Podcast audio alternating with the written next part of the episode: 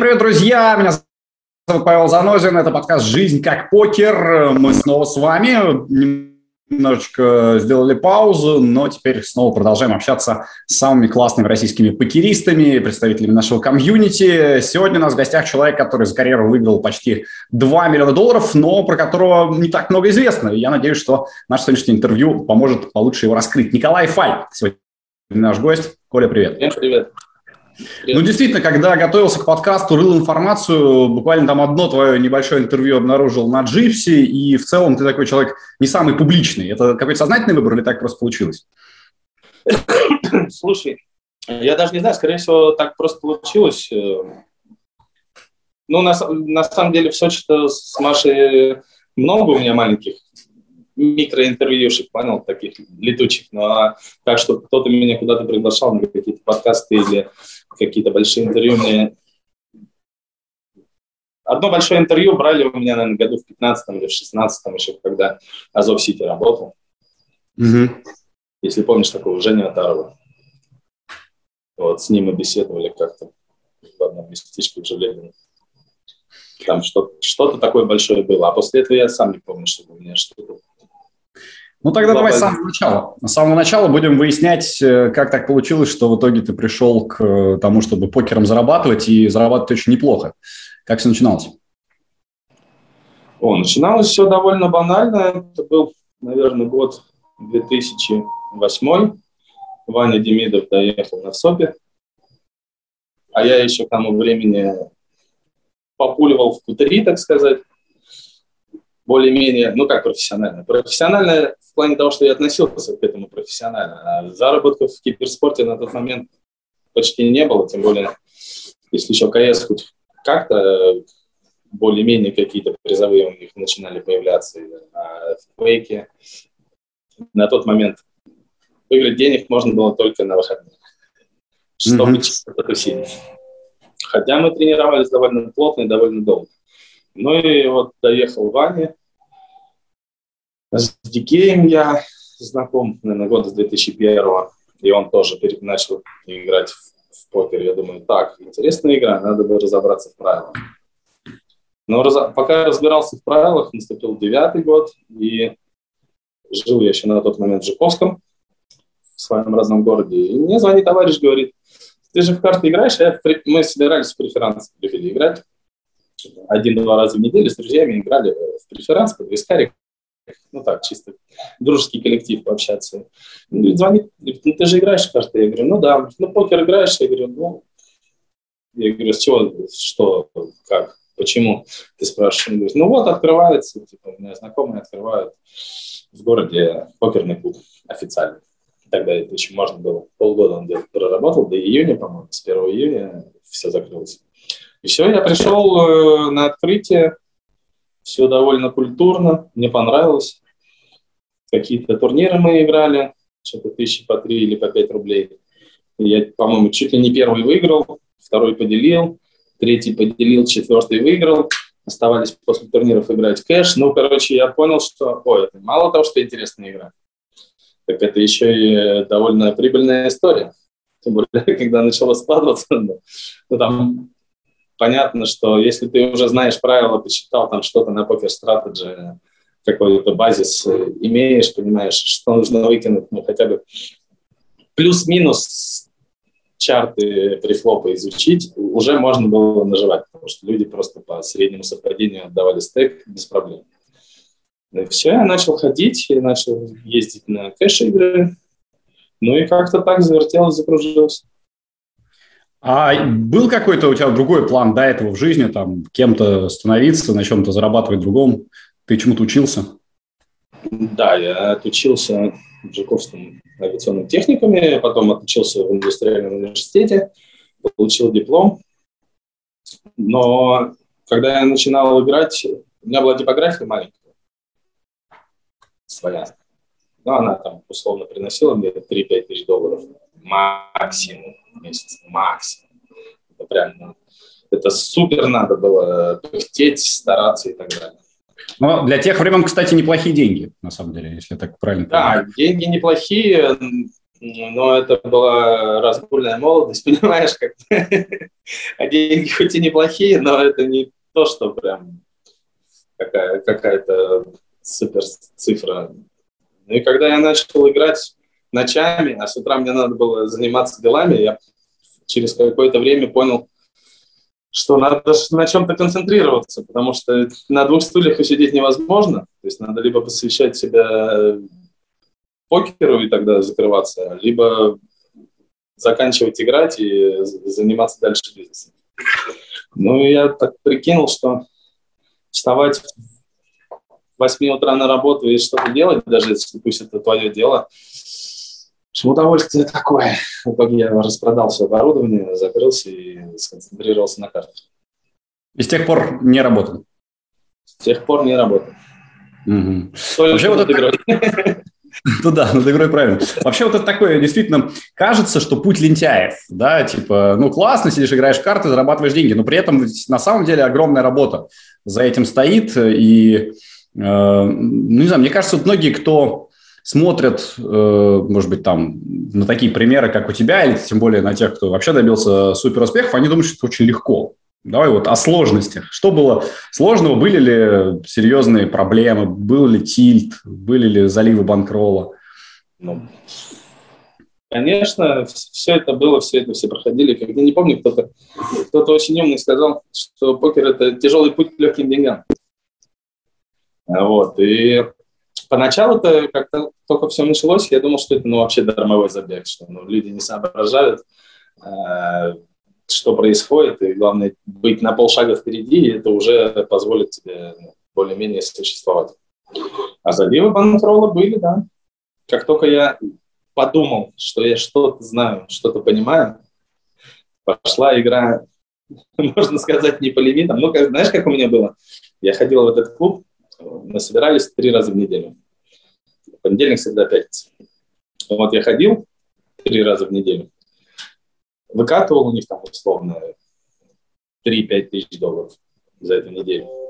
И в воскресенье садился играть турниры на старзах. То есть 3-5 выиграю, двушечку в воскресенье залью.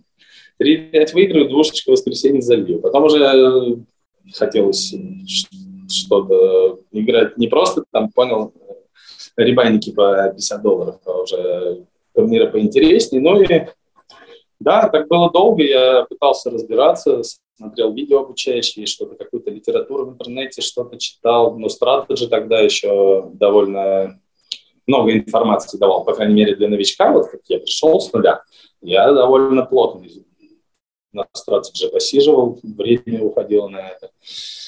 И, и, ну и потихонечку, потихонечку втягивался в интернете, начинал играть в турниры потом начал ездить по сериям. Я уже, мне кажется, в девятом году начал играть, считай, как бы в начале года.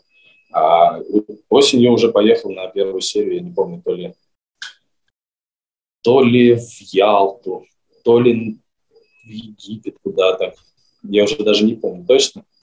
Но куда-то начал ездить и офлайн начал знакомиться с людьми понял, что Интересно, интересно, но это не так, чтобы прям все очень легко. Стрики были, и заливы банкрола были, и раскрутки там с, с фуфла, можно так сказать, со всяких. Ну, не с роллов, конечно, но какие-то деньги искались, там, условно, 500 тысяч долларов, и приходилось подниматься заново турниров по 10 долларов.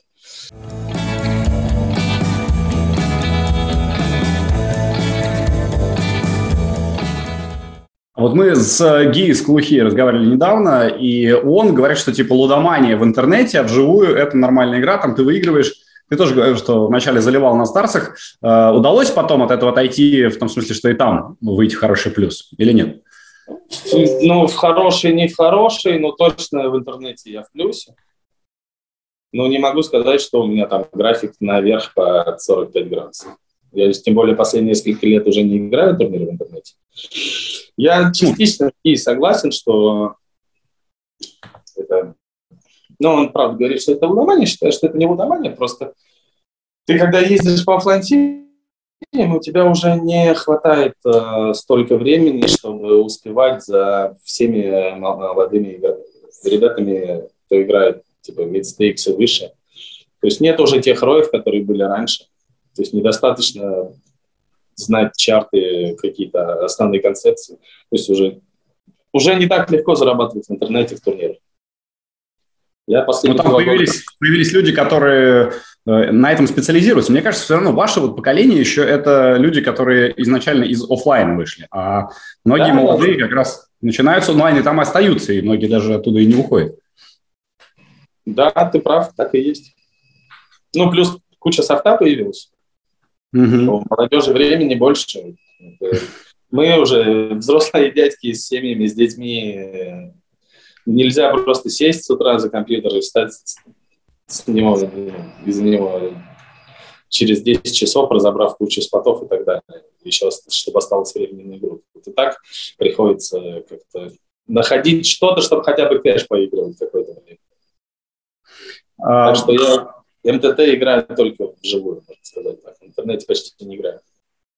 Э, расскажи про момент, когда ты понял, что все наконец-то хорошо, что вот все ты делаешь правильно, и это действительно дело, которому можно, можно посвятить большую часть жизни.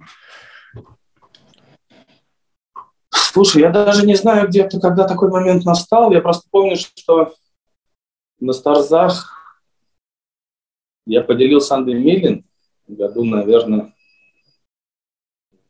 в одиннадцатом или в двенадцатом.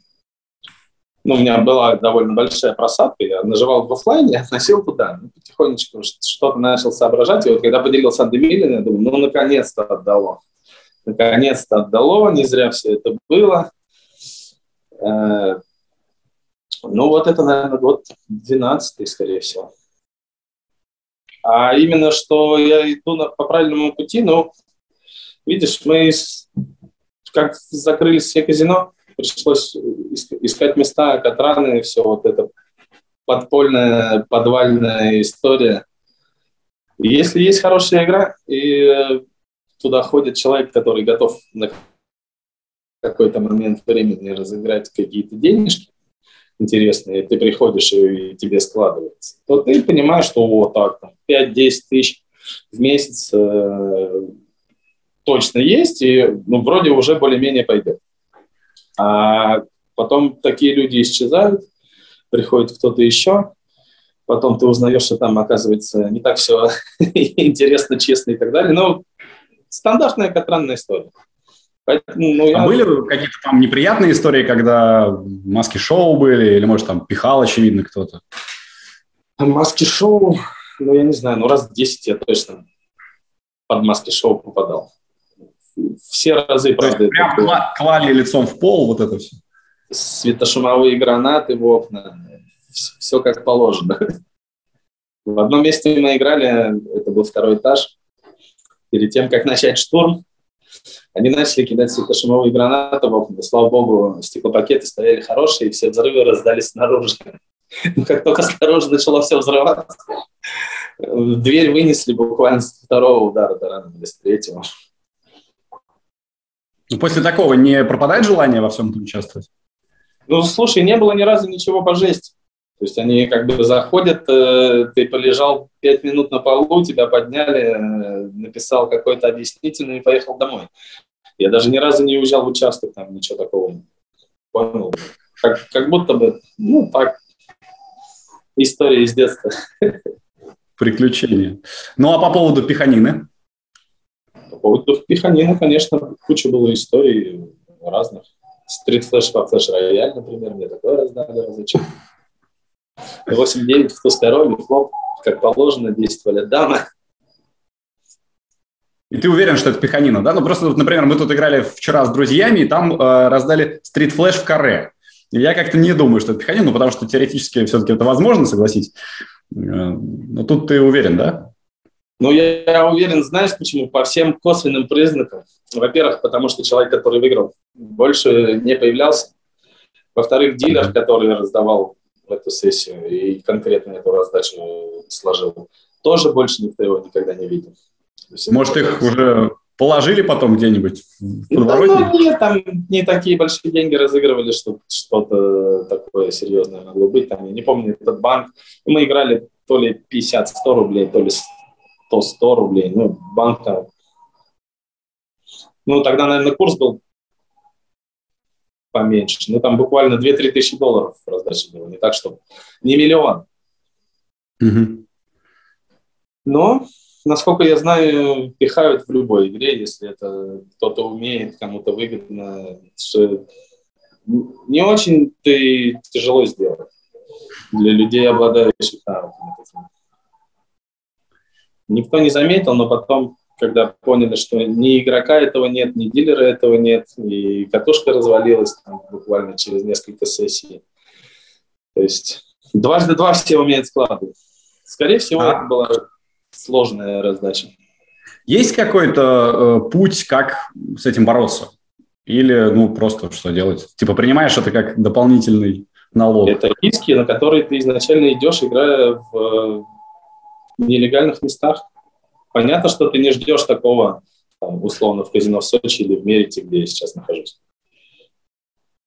Но все равно никто не говорит, что этого не может быть.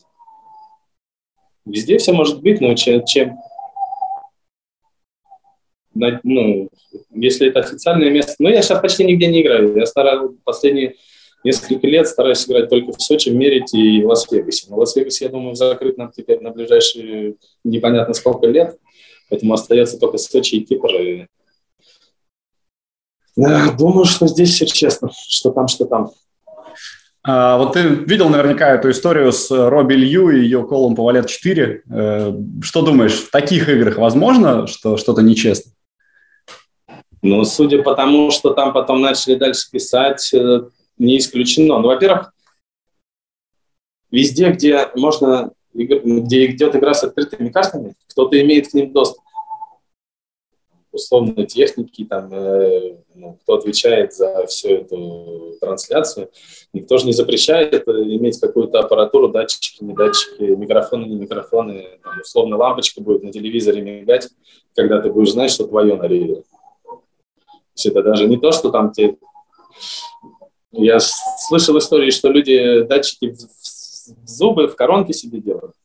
Ну, э, вот история, которую в шахматах форсит, э, якобы там вообще анальный датчик был у человека, который ему... Ну, это я не знаю, как нужно хотеть сильно победу, чтобы что-то себе... Но все зависит от степени вовлеченности, мне кажется. Э, ну, понятно, Там хорошо. Там что Колела, но как будто бы она просто левая, но хотя, не знаю, ну, вот сначала думал, что она детектор лжи даже проходила же. Ну, прошла же вроде, хотя это тоже ну, не гарантия. Тоже не гарантия. Очень не знаю, но мне понравилась эта история. По-моему, она очень сильное внимание к покеру привлекла. Давно такого не было. Да, как минимум. Но это не могу сказать, что это хороший повод медийный ну, для того, чтобы обратить людей на наши... Хороших поводов вообще немного. А, если о хорошем, вот ты рассказал про эту дележку на Million. А, сколько тогда был занос примерно, не помнишь? около 80 тысяч, 78, что ли, что-то такое. 80 тысяч долларов. Это тогда как-то поменял твою жизнь, или ты просто стал э, спокойнее и увереннее играть, потому что появился банкролл? А, это вообще никак не поменяло. Ничего я там не купил, э, никуда деньги не вложил. Просто я знал, что у меня был минусовый график, а тут у меня есть запас на старзах, и я, понятно, ну, чуть-чуть стал побольше играть, турниров подороже. То есть убрал там самый низ, и добавил чуть-чуть верхушки. Ну и начал уже тогда ездить много офлайн играть. То есть я могу сказать, что мне вживую нравится играть намного больше, чем в интернете. То есть вживую на сериях ты приезжаешь, друзья, знакомые, это не только игра, это и посидеть, и зажили-были, поговорить, выпить. С кем-то ты давно не виделся. Ну, то есть это более, так сказать, это процесс, процесс, про социализацию. Ну и, конечно, приятно, чтобы где-то доехать, э, чтобы домой привезти какие-то денежки. Ну, ты живешь в Сочи, там фактически можно играть вообще хоть каждый день, да? Играть можно хоть каждый день, но я живу не в Поляне, я живу в самом Сочи. Угу. Я не езжу между сериями в Сочи играть. Я приезжаю только на серию. Ты вообще отдыхаешь, да? Получается, что вот серия, ты пошел, э, поехал, поиграл, а в остальное время жизнь... В остальное время играю в интернете, конечно. Все-таки в интернете. То есть меньше нравится, но приходится играть. Но не турниры, понял, не вот это вот 12 столов и 8 часов сессии. Нет, я играю. Как есть свободное время, зашел поиграл. Угу. А, есть, может быть, еще что-то, что тебе хотелось бы делать, нравится делать, или покер пока по-прежнему настолько тебе нравится и интересен? Мне до сих пор нравится играть, и пока мне будет нравиться играть, я готов, и пока будет получаться. Но есть разные мысли по поводу того, я думал, чем бы можно было бы заниматься, допустим, если бы вдруг нечаянно покера бы не стало. И я, знаешь, не смог себе однозначно ответить на этот вопрос. Но как будто бы ну, все потихонечку идет куда-то. И вот когда, если вдруг такой момент настанет, или, может быть, что-то мне, какая-то идея появится, может, я чем-то другим займусь. Пока я ращу детей, катаюсь по сериям, играю кэш. И, ну, знаешь, при, привык уже к такому образу жизни. То есть он в целом не сверхнапряжный, довольно интересный и веселый. И меня пока что все устраивает последнее время стало несколько сложнее играть онлайн, потому что тот же Покер Старс ушел, и там другое заблокировано. Где сейчас ты играешь? Я последние пару лет играл на PP,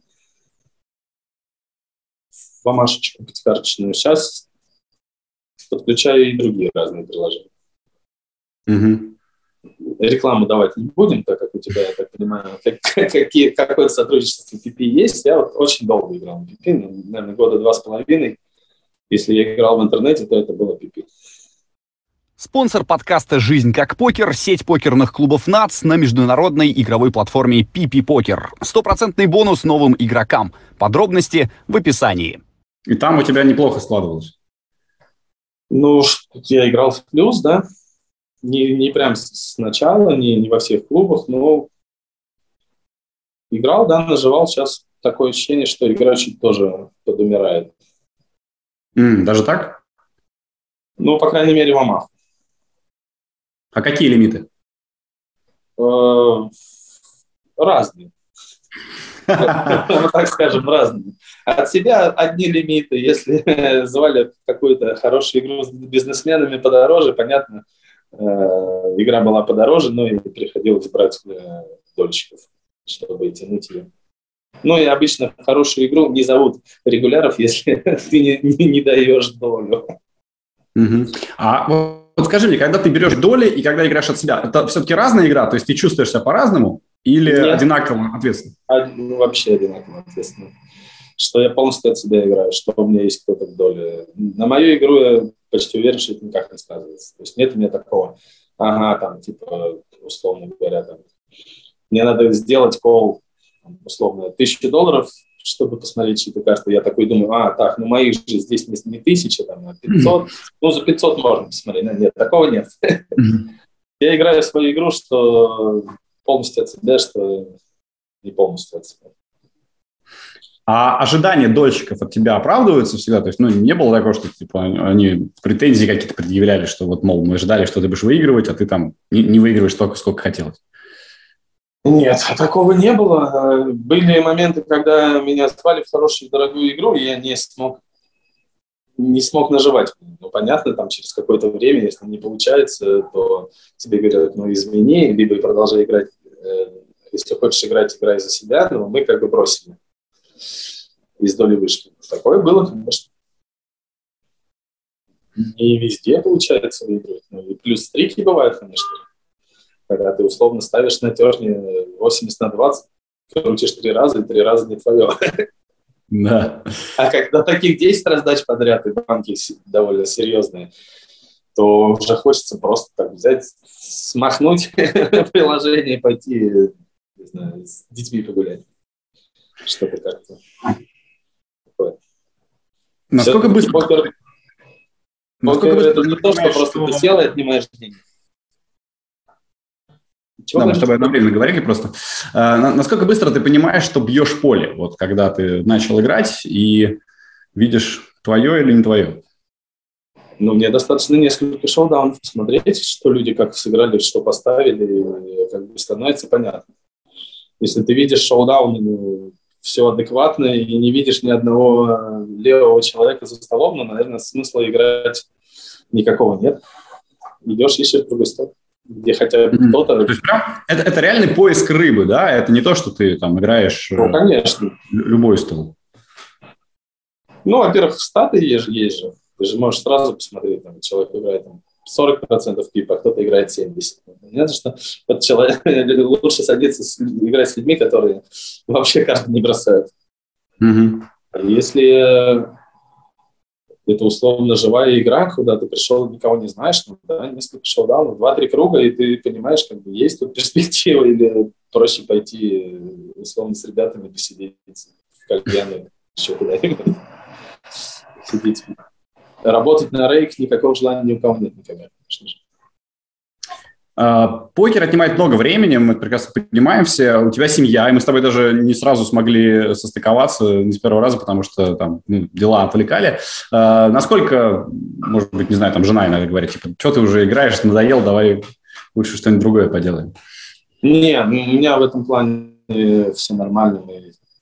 Она все понимает, поддерживает полностью, помогает очень сильно ну, и я ей с детьми, и она мне, если мне нужно какое-то время, меня старается освободить от каких-то домашних дел, если она может что-то сделать сама. Или... Ну, в общем, у меня в этом плане вопросов, проблем никаких нет. Ты же из-за жены переехал в Сочи, да?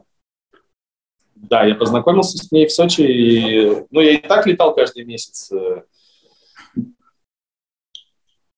Ну, а что смысл летать, если проще переехать. Да, мы познакомились, сошлись, и все, я там буквально через некоторое, через некоторое количество серий я потихонечку перевез все вещи, потом слетал за оставшиеся, все сложил в машину, перегнал машину, и с тех пор домой в Жуковский приезжаю только когда пролетом, проездом в Москве на повидание друзей, родителей. Слава богу, что все в Сочи и так прилетают есть у меня нет такого, что там, с кем-то не вижусь долго из-за того, что я переехал. Все потихонечку, все мои друзья по два, по три раза в год прилетают в Сочи, либо мы где-то еще пересекаемся.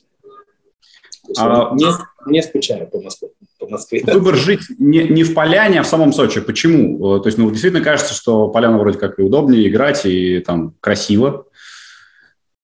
Ну, это, во-первых, и инфраструктура, и из-за детей, потому что школы, кружки, это ты из поляны как бы не наводишься в садик э, или в школу детей отправлять. Там ничего нет, кроме казино и го. Угу. В поляне. А в Сочи у тебя, ну, хочешь, хочешь на лыжах покататься, пожалуйста, час, и ты в поляне. Хочешь э, на море, вообще рядом.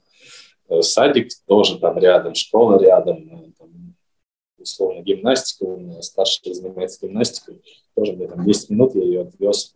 А если бы мы жили в Поляне, ну, я не понимаю, как это работает. А гимнастика художественная или спортивная?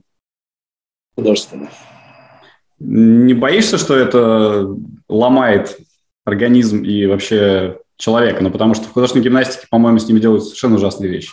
Ну, она же, ей 7 лет, она ходит, ей нравится, она ходит для себя, то есть ее никто не заставляет в спорт куда-то идти. Она там какие-то у них есть, не понял, не соревнования даже, а показательное выступление. Ну, есть, были и соревнования, например, участие. Но она пока маленькая, ей нравится. И главное, что ребенок занят чем-то и получает от этого кайф. Если когда-то она скажет, все, мама, мне надоело, папа, я не хочу больше туда ходить. Нам мне тут, мы же на Кипре прожили 7 месяцев в этом году. И она ходила здесь, занималась тренером. А здесь у них общий зал бокс, большой ринг в зале, и там ребята боксом занимаются. И она в какой-то момент из гимнастики выходит, говорит, папа, отдай меня на бокс. Я говорю, зачем тебе на бокс? Она говорит, ну мне нравится, там все такие э, сильные. Я говорю, так, ну, если, если хочешь, отдам. Но этот вопрос поднялся только один раз.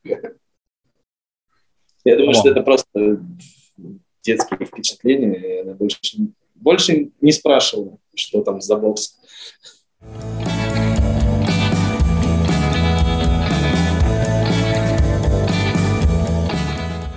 Ты говоришь, 7 месяцев, да, вы на Кипре прожили? Да, я улетел отдыхать с семьей, когда началась вся эта история. То есть мы, даже не так было. Еще ничего не начиналось. Мы забронировали тур на, дол, ну, на две недели в Доминикану. Отличный отель. Все как, все как я люблю. Я уехал в Черногорию на серию. И мы должны были встретиться в Москве, потому что вылет э, из Москвы, понятное дело, там, к родителям заехать, с друзьями повидаться, сказать, там, к моим друзьям, к Юлькиным друзьям. И встречаемся в Москве, там, это, я не помню, какое было число, 20 или 19 февраля. Ну и пока мы по всем гостям ходили, началось все это, что до сих пор не заканчивается. И мы поняли, что мы, конечно, ни в какую Доминикану не летим, потому что сначала Европа закрыла нам авиасообщение, потом Канада, Штаты, и если условно, я не помню, у нас там на 23 на 24 был вылет, я там еще 20-го, нет, 22-го смотрю, еще летит этот самолет аэрофлот в Доминикану, в, в обход Европы через, э, ну, понял, через Канаду. На следующий mm-hmm. день смотрю, уже не летит все, мы звоним в турагентство, и нам, и нам говорят, слушайте, но вы не полетите туда. Я говорю, ну хорошо, верните деньги. Нам говорят, ну и деньги мы вам, конечно, не вернем, потому что ситуация такая, что выбирайте и другие даты, и другие маршруты. Я говорю, ну а что вы можете нам предложить? Говорят, ну вот, условно, Вьетнам, Дубай, Гоа. Ну, в итоге мы улетели в Дубай, прилетели в Дубай, и нам на третий день, что ли, говорят, ну все, ваш вывозной рейс послезавтра. У нас на две недели отдых. Вы улетаете? Я говорю, нет, мы не улетаем.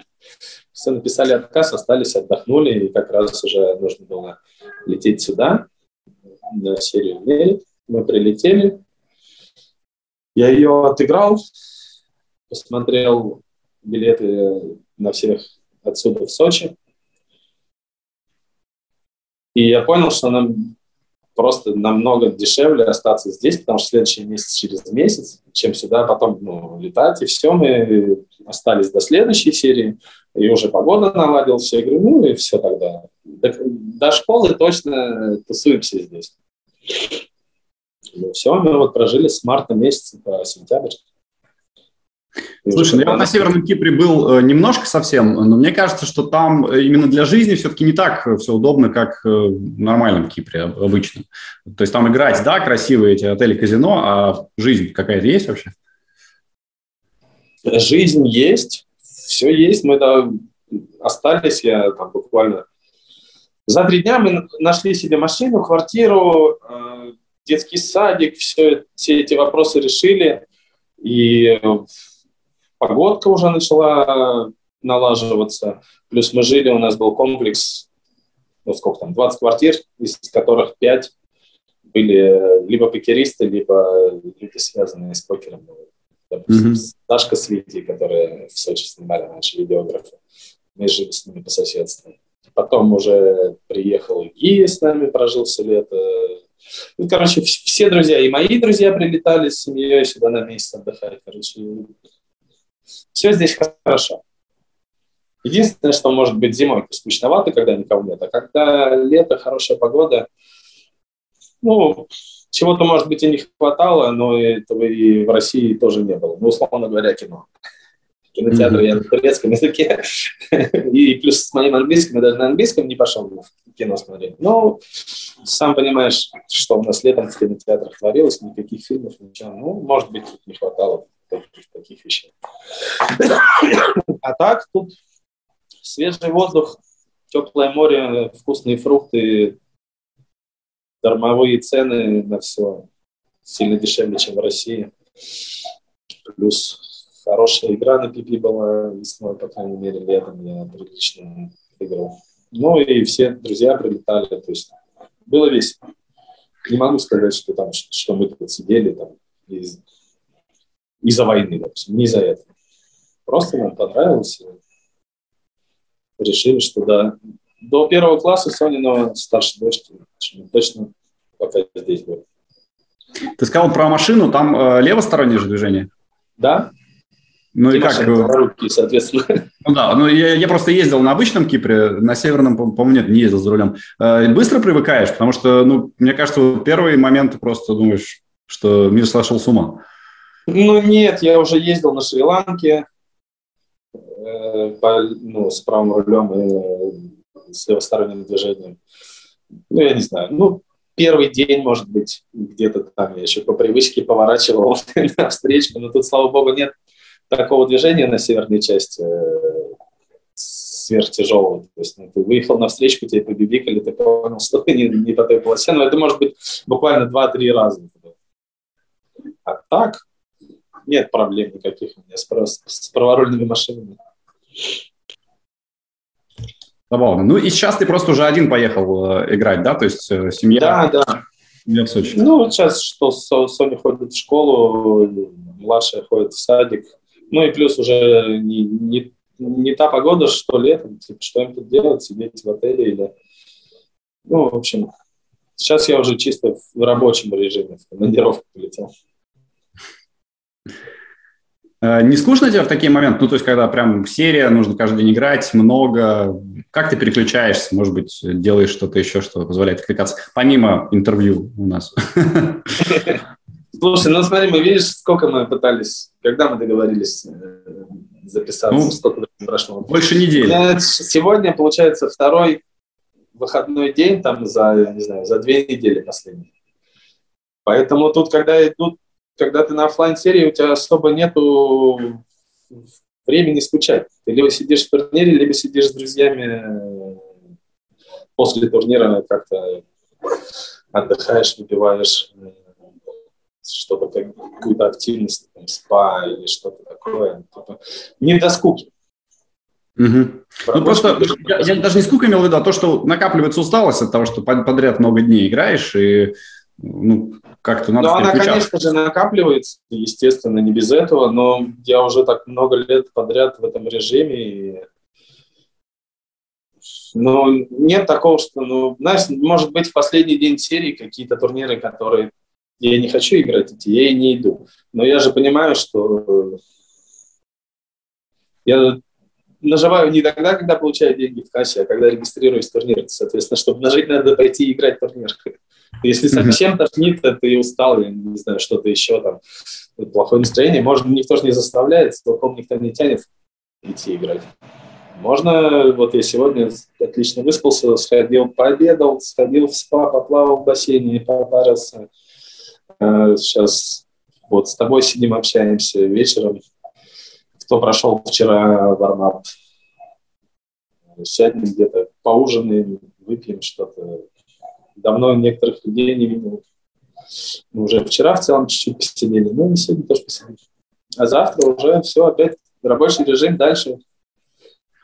Звучит красиво, звучит красиво. Слушай, у тебя же на Кипре был в этом году как раз самый большой занос в карьере, да? Да, в январе я выиграл мейн, ну, поделил. Ну, любая дележка – это победа, так что считаем, что выиграл. 326 тысяч долларов. Э, это ну, тоже... тоже не, не э, то, что меняет жизнь? Не, не меняет. Ну, там и цифра другая, это неправда. Это они нарисовали, как было без дележки. Они говорили, вы можете делить, как хотите, но мы, нам А-а-а. нужно, чтобы сверху красивая циферка. Я говорю, ну, если, если вам надо, можете не писать официально. На самом деле 250 тысяч я получил чуть больше. 250.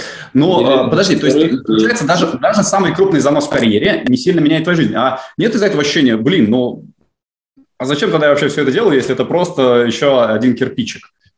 Ну, потому что это не миллион долларов все-таки, не два, не полтора. Это... У меня были дольщики, понятное дело. Но я, я купил землю, землю в Сочи. Но чтобы начать на ней строиться, нужно еще несколько раз по 250 выиграть. И тогда будет что-то меняться. Ну, потихонечку. Теперь есть участок, осталось где-то еще доехать, чтобы поставить на него домик. Участок То есть хороший. ты землю купил не как там сельскохозяйственные угодья делать в стиле Виталия Не, не, землю под, ну, с планами, что когда-то мы туда переедем в собственный дом.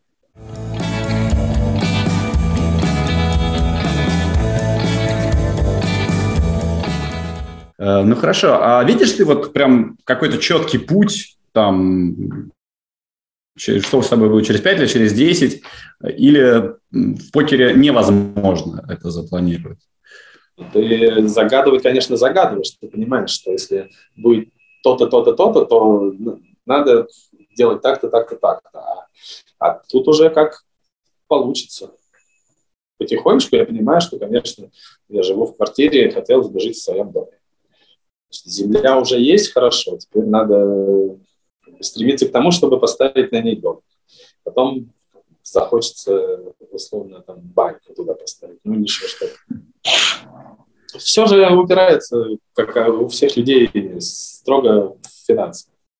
Я понимаю, нет, просто ты говоришь, что это все как бы не, не о мече какой-то покерный, а что покер – это средство для того, чтобы там сделать дом, сделать еще что-то. То есть в покере у тебя нет какой-то суперцели. Суперцели нет, у меня есть жена, дети, мне их надо кормить, содержать, обучать и так далее. Но для этого нужны деньги. Деньги я последние 10 лет умею зарабатывать только покером. Ну, соответственно, значит, надо развиваться, не отставать от молодежи. То есть, как я и говорил, тяжелый путь к легким деньгам. Все ну, просто раньше, знаешь, э, вот много кто мне говорил, типа, браслет в СОП – это прям мечта, я к этому иду. Там, э, допустим, Конечно. другие говорят, миллион долларов – это мечта, я к ней иду. А у тебя просто мечта, получается, счастье и жить хорошо. А каким образом это будет достигнуто, это уже не так важно. Да, я получаю кайф, когда мои дети счастливы, жена счастлива, все хорошо. Э, браслет в СОПа, конечно, каждый хочет выиграть браслет в СОПа, но э, нет такого прям... Если бы мне предложили, грубо говоря, пол, ну, там, условно, полтора x или один x, но с браслетом, я, конечно, всегда бы взял в полтора раза больше денег и хрен с ним с браслетом. Не у всех он есть, и, не, и много у кого его и не будет, но у некоторых, у тех, у кого его нет, у, у них все равно все хорошо. Это не то, что ты без браслета спать ночами не можешь. Главное, чтобы все в семье было хорошо, чтобы все были счастливы и все довольны. Ну, сейчас именно так? Ну, конечно, не прям как хотелось бы, но тут все нормально, да. Просто все равно ситуация, которая сейчас э, в мире, в России, она очень сильно на многих влияет. Вот, ну, ты заметил, что, например, стал грустнее, или что тебе чаще э, приходится искать какой-то повод для радости, чем раньше? Ну, понятно, последние полгода как бы, поводов для радости э, меньше. Их забивает информационный поток с Украины. Ну, не знаю, знаешь, как когда все вот только началось, вся эта движуха, ну, чуть более, больше депрессивный фон был. А сейчас, ну, люди ко всему привыкают. Уже нет такого, там, когда все началось, я сидел, все новости читал, там, за голову хватался, думал, что такое, ну, потихонечку. Все уже, ну, не то, что не остыло, но понял, как бы, все друзья, которые хотели уехать с Украины, у меня очень много друзей. И, слава богу, в, каком-то безопас... в какой-то безопасности находятся, и уже нету такого, что вот, а как они там это... Ну, ну есть, понятно, но более-менее хотя бы круг общения выбрался оттуда, и, и все хорошо. На Кипре же тоже наверняка сейчас много и украинцев, и русских. Э, как все общаются? Нет напряженности какой-то? Нет, вообще, ну, может быть, минимальная напряженность была, вот, понял, февраль, там, апрель, но так, чтобы кто-то кому-то что-то за что-то предъявлял, там, ну, говорил, какие вы нехорошие, а вот, типа, не, нет. Ну, все люди, все же понимают, что это условно не я придумал или там кто-то еще. Нет, все нормально. Тут вообще очень много украинцев, очень много русских, очень много казахов и белорусов много приехало. То есть я, когда мы переехали, я даже не ожидал, что будет так много народу. То есть Кипр заполнился как будто бы русскоговорящими людьми. Можно сказать, что Никаких... покерная комьюнити остается все-таки таким объединенным достаточно, в отличие от многих других, даже спортивного, например, я вижу, что в спорте очень много противостояния, и украинцы там требуют дисквалифицировать россиян, и россияне тоже разделяются. Как в покере с этим? Такого не было ни разу.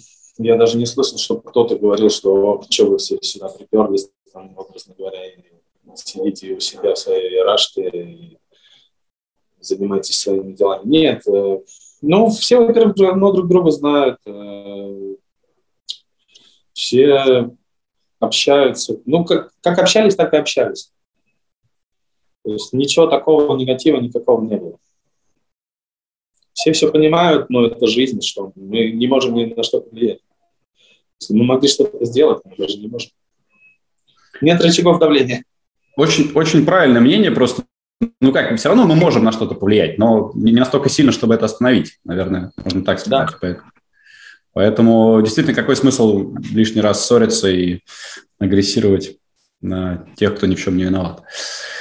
Да, но все равно, знаешь, вот э, любой разговор скатывается в итоге к этой теме, потому что очень сложно ее обходить. Но мы... Ну, такое время, что мы можем сделать? Конечно, ничего хорошего. Ничему хорошему это вроде как не ведет. Непонятно, зачем это все нужно, но давай лучше о чем-нибудь более да. радостном. Это Никто точно. не будет это смотреть. Есть, а, рас... Расскажи мне, наверняка ты очень много где был. Э, несколько мест крутых, куда обязательно надо съездить, не только чтобы поиграть, но посмотреть и где стоит побывать. Мне очень нравится Юго-Восточная Азия. Я объехал ее почти всю. Я не был там, ну, грубо говоря, не был в Индонезии, не был в Малайзии, весь Таиланд исколесил. Индия, Таиланд, э, Вьетнам, Сингапур вообще топовое место. Вот рекомендую всем, кто никогда не был в Сингапуре, обязательно стоит посетить. Гонконг, Макао и еще был там. Мне очень понравилось на Шри-Ланке. Я там прожил месяц, наверное, около месяца. Очень хорошая природа, очень добрые люди, очень вкусная еда. Ну, вообще в Азии люблю. Всегда, когда... Ну, раньше я каждый год зимой куда-то ездил. Недельки на три, на месяцок. Еще куча стран, в которых я не был, хотел бы побывать. В Южной Америке нигде не был. Мне тоже многие сейчас в Мексике, в Коста-Рике, еще кто-то где-то говорит, супер круто, надо обязательно посетить, я хочу в Бразилию съездить как-нибудь. А ты э, страны по количеству не считаешь, в которых ты побывал? Нет, не считаю. У меня просто прям это такая цель посетить все страны мира. Вот я в этом году добил до 50. И э, хочу, чтобы хотя бы к концу жизни до 100 получилось. Но не знаю, уж с нынешней ситуацией сложно на что-то рассчитывать, тем не менее.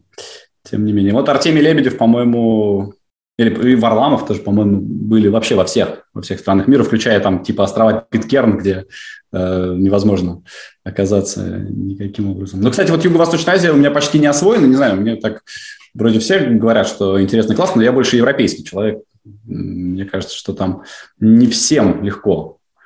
Ну, не всем легко, но как будто бы тяжелого там ничего нет. Если ты любишь... Ну, в Европу ты ездишь как посмотреть достопримечательности, погулять по городам, или ты все-таки предпочитаешь какой-то пляжный отдых? Чтобы... Нет, и то, и другое. То есть я, я люблю просто вообще Европу как э, образ жизни, еду, культуру, язык, э, людей. То есть я, я в Азии был, знаешь где? В Японии, в Корее, в Китае. И во всех трех местах мне казалось, что это ну совсем вот не мое. Мне там тяжело с людьми общаться, тяжело их понимать. Ну, Мне... тебе нужно, понял, попробовать более спокойные места, более релаксный отдых, так сказать. На острова куда-нибудь в Таиланде, или та же Шри-Ланка, или Гоа, или но в Сингапур обязательно тебе надо съездить. Если тебе нравится Европа, тебе понравится Сингапур, потому что это очень... Сингапур это действительно роскошное место. Я, я видел, да, как это выглядит. Надо вживую посмотреть. А ты, кстати, играл же там наверняка. Как там с азиатами? Они же веселые тоже. Ребята. Я играл только в Макао. Все остальные страны Юго-Восточной Азии были посещены в режиме отпуска. Ага. Я играл только в Макао. Я больше нигде не играл в Азии. Ну и что в Макао? Какая игра? Довольно задорная была игра, но я там был, по-моему, году в 14 последний раз. есть довольно давно. Там все поменялось. Когда я еще был э, в Макао, там не так много народа играло в покер. То есть там не, не было так, такого количества столов. Там в основном, конечно, люди в Бакару резвятся. Но Макао это не то, что муравейник, это, ну, это ну, азиатский Вегас, много народа, много туристов, в основном китайцы, понятное дело. Mm. Ну, я был проездом, мы заехали на пару дней, я буквально там две-три сессии поиграл, кэш. Смотрел, конечно, как они... Ну, задорные ребята, в общем, весело было с ними. Но я там все-таки был по туристическому направлению, не, не, не как на работу полетел. Поэтому особо подробно про игру в Макао не расскажу.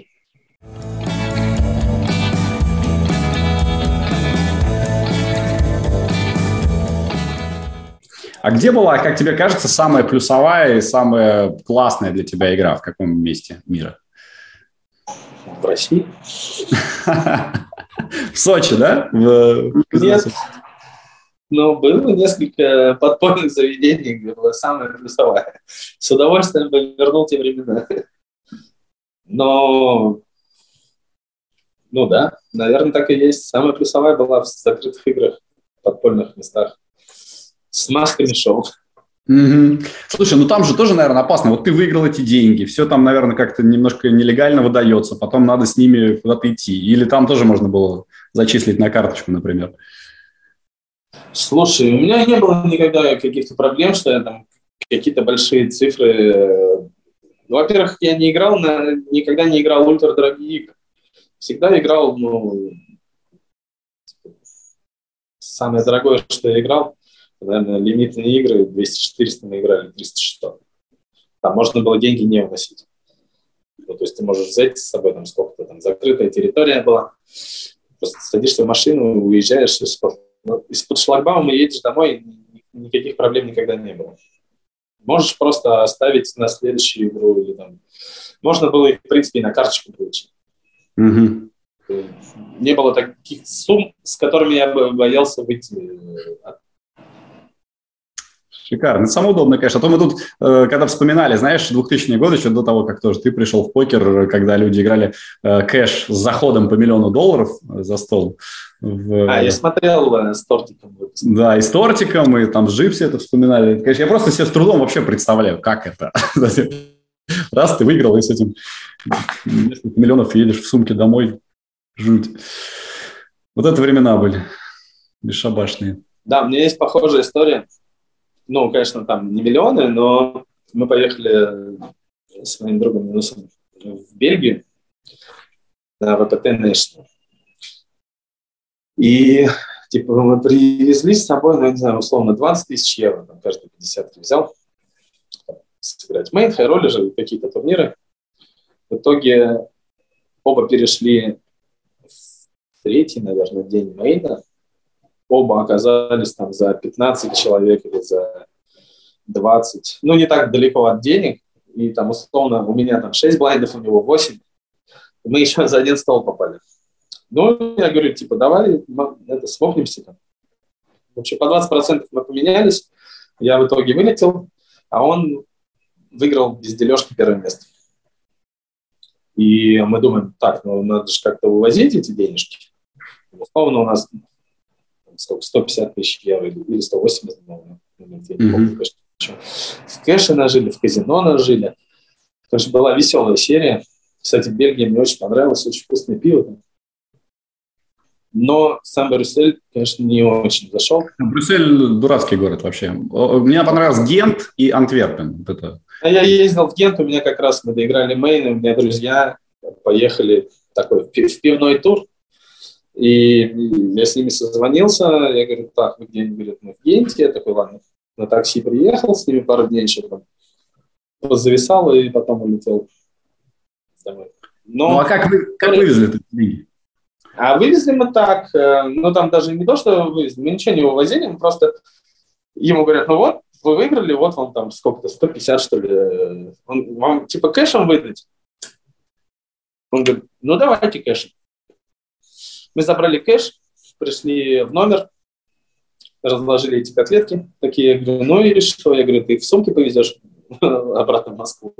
Говорит, ну надо подумать. Я говорю, ну там же могут э, быть вопросы, будешь декларировать или чего. Ну, позвонили ребята, знакомым, типа, что нам лучше сделать? Он говорит, доставляйте в казино, потом переведете куда надо. Ну, в итоге мы оставили их казино. Ну, взяли с собой по десятке, которые можно без декларации проводить, а потом перевели эти денежки на кипрские счета. Угу. Ну, то есть, в общем, сейчас это уже не так сложно, как в 2000 Сто ну, процентов. Не, я просто помню, нам, когда он говорит, давайте нам все наличкой, и он говорит, а вы где живете? Мы говорим, ну вот, типа тут 50 метров от э, входа в казино. Такие, ну давайте мы вам охранника типа выделим. Mm-hmm. И шел с нами большой дядька в черном, ну, в черном костюме и нес сумку с деньгами. А можно так до России, да? Пожалуйста, сопровождение. Да, да, да, это было смешно. Было бы удобно. Круто. Ну что, желаю тебе, чтобы почаще ты такие сумки носил, и за тобой их тоже носили, э, потому что мне кажется, что ты идешь по правильному пути. Э, эти хлопоты приятные всегда. Мне тоже кто сюда на Кипр приезжает, говорит, а как отсюда вывозите? Я говорю, да вы сначала наживите. Вывести, там, это уже второй вопрос. Это будут хлопоты приятные. Вот задача номер один сначала нажить. У нас следующий гость в подкасте Александр Кострицын, э, своего рода легенда, как мне кажется, покера. Э, есть ли у тебя к нему какой-нибудь вопрос? К Саше надо подумать. Слушай, интересно, он раньше в Warcraft играл? Угу. Когда я еще играл в Quake, он очень, очень хорошо играл в StarCraft, Warcraft, насколько я помню. Интересный вопрос, что бы я хотел мне узнать. Надо подумать. Но в целом его историю я-то знаю довольно хорошо. Мне интересно будет послушать, чем он сейчас занимается. Он последние несколько лет выпал из э, медийного поля, так сказать. Информации о нем почти нет. Я даже не знаю, что он сейчас играет. Но вот по он, игре... Кстати, да, хочу... играет. В том-то и дело, он почти не играет, и я, насколько понимаю, у него какое-то очень нестандартное занятие. Как раз мы будем все это выяснять. Ну вот, вот это и поподробнее выяснить интересно, как он э, отошел от покера и чем занимается потому что с Сашей я тоже вместе играл, но не так много. Турниров каких-то, я даже не помню, возможно, даже, кстати, и кэш-игру мы играли в линейные игры.